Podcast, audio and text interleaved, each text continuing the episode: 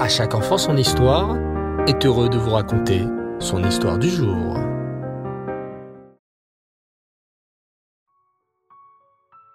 Bonsoir les enfants et Reftov, vous allez bien? Baou Hashem. Ce soir, je voudrais vous parler d'un très grand sadique du nom de Rabbi Elimelech de Lizensk. C'était un élève du Baal Shem Tov et sa Iloula tombe ce soir, le 21 Adar. Rabbi Elimelech de Lizensk a écrit un très beau livre, le Noam Elimelech. Avec son frère, Rabbi Zushia, ils étaient inséparables. Rabbi Elimelech de Lizensk était connu pour son immense avat Israël. On raconte qu'une fois, il a entendu à la yeshiva céleste qu'il faut aimer chaque juif aimer un terrible rachat au même titre que le plus grand des tzadikim.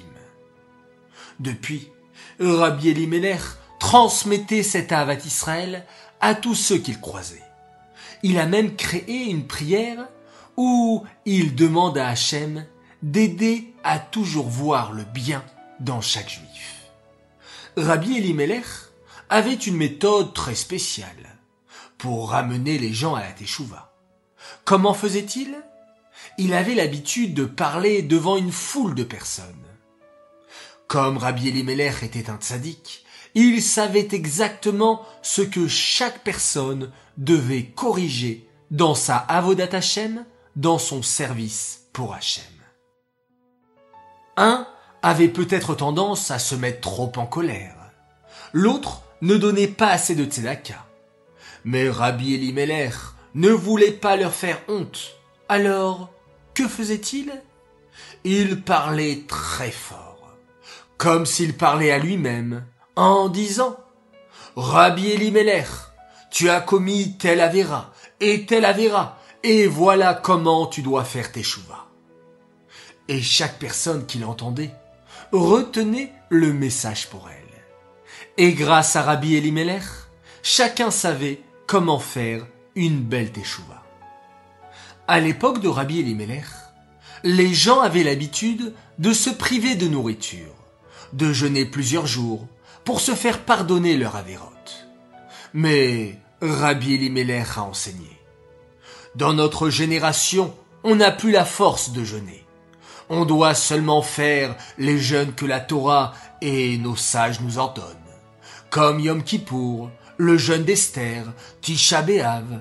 Mais on ne doit pas en rajouter d'autres, car cela fatigue le corps, et après, nous n'avons plus la force de faire Torah et Mitzvot. Plutôt que de jeûner, Rabbi Limeller conseillait de décaler le repas.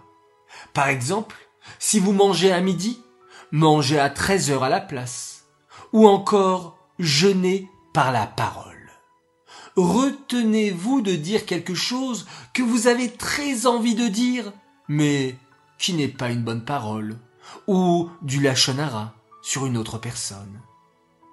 Aujourd'hui, Rabbi Elimelech est enterré en Pologne, dans le petit village de Lizensk.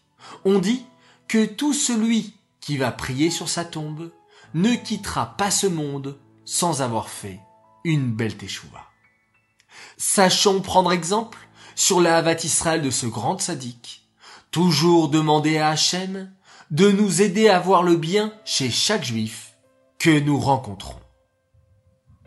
Voilà les enfants, l'histoire est terminée. N'oubliez pas, si vous avez la possibilité, d'allumer une bougie en l'honneur de ce grand sadique, Rabbi Elimelech de Lizensk.